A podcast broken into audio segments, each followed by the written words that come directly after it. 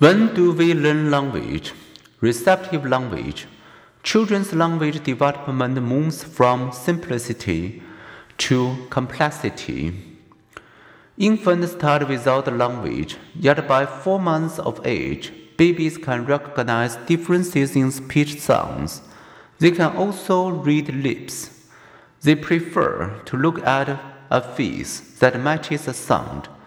So we know they can recognize that R comes from wide open lips and E from a mouth with corners pulled back.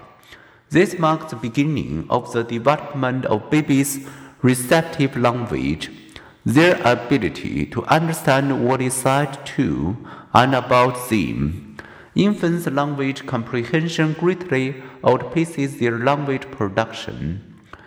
Even at six months, long before speaking, many infants recognize object names.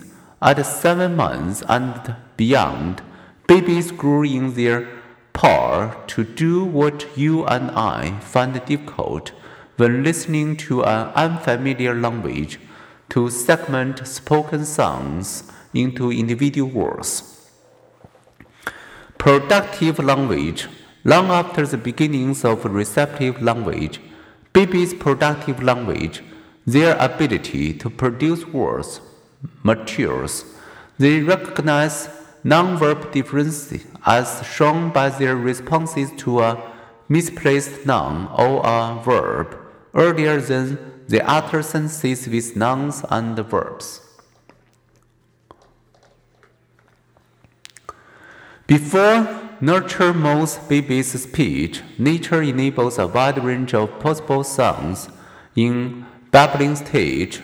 Beginning at around four months, many of these spontaneous uttered sounds are consonant vowel pairs formed by simply bunching the tongue in front of the mouth or by opening and closing the lips, both of which babies do naturally for feeding. Babbling does not imitate the adult speech babies hear. It includes sound from various languages. From this early babbling, a listener could not identify an infant as being, say, French, Korean, or Ethiopian. Deaf infant who observe their deaf parents sign begin to babble more with their hands.